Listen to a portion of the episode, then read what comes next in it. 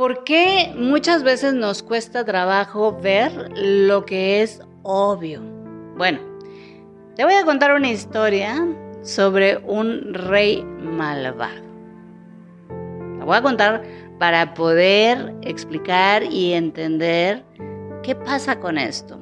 Ok, en un, en un lejano lugar vivía un rey malvado, cruel, arrogante, autoritario, que les prohibía incluso a los campesinos pronunciar su nombre. La gente vivía oprimida por los impuestos, el maltrato que este hombre ejercía sobre esta, e, e, esta comunidad.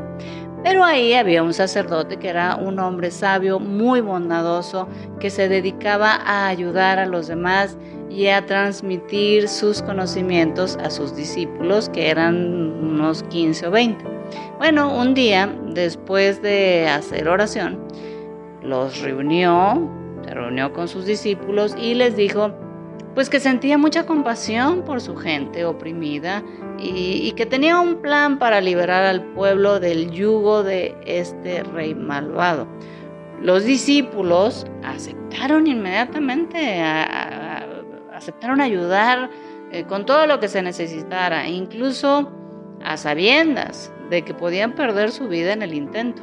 Bueno, pues algunos días después llegó el cumpleaños del rey y bueno, ese era el único día en el año en el que este hombre salía en su carruaje a dar un paseo y, obviamente, bueno, iba con su escolta, con sus, su ropa con bordados de oro y piedras preciosas.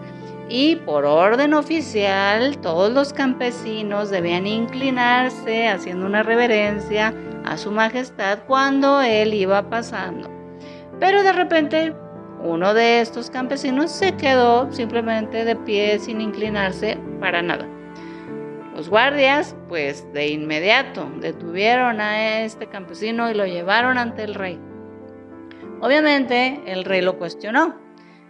¿Qué no sabes que debes inclinarte ante mí porque yo puedo condenarte a muerte por hacer esto? Y el campesino le respondió, bueno, la verdad es que eso es precisamente lo que quiero, Su Alteza, que me condene. El rey obviamente estaba sorprendido, pero igual dijo, ok, bueno, pues si es lo que quieres, al atardecer mando a traer un verdugo y te cortan la cabeza. Gracias, gracias, mi señor, le dice el campesino. Pero bueno, después de que le agradece y se arrodilla, eh, por allí se oye la voz de otro muchacho diciendo, no, no, no, Su Majestad, por favor, eh, ejecúteme a mí primero antes que a él. Y luego sale otro diciendo, no, a mí primero, no, a mí primero, sale otro, y así un montón, ¿no? Entonces, bueno, obviamente esto al rey le pareció muy extraño, muy, muy raro. Entonces cerró los ojos y dijo, ok, basta. Se suspenden todas las ejecuciones hasta que yo lo decida hasta nuevo aviso. Entonces se regresó al palacio y después de estar pensando y analizando la situación, pues se imaginó, pensó que el sacerdote tenía algo que ver en esto. Entonces, bueno, pues lo manda a llamar para saber qué estaba pasando. ¿sí? Una vez que llega el sacerdote, lo empieza a interrogar.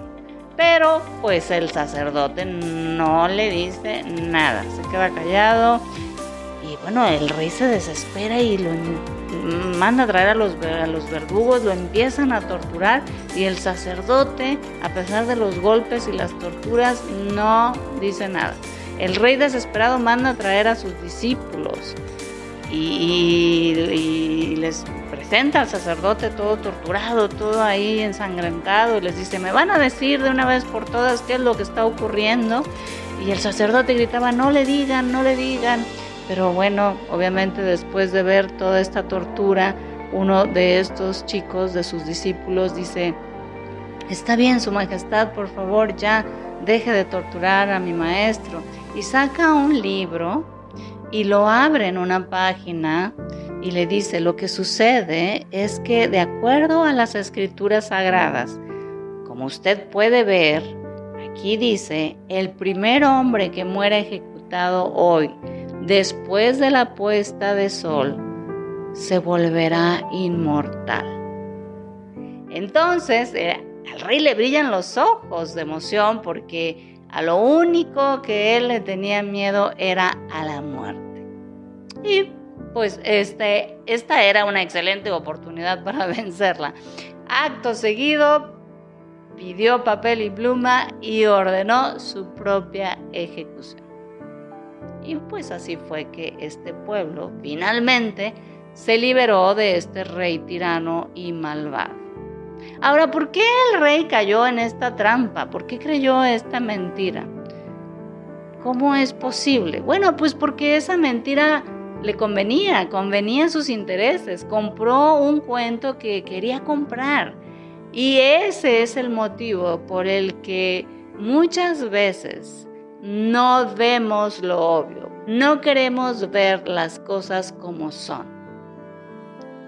Eso es lo que sucede.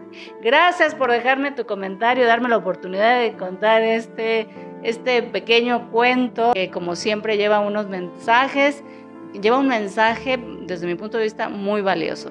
Amigas, amigos, denle like, síganme para que vean los videos que publico todos los días. Nos vemos en el próximo. Hasta pronto.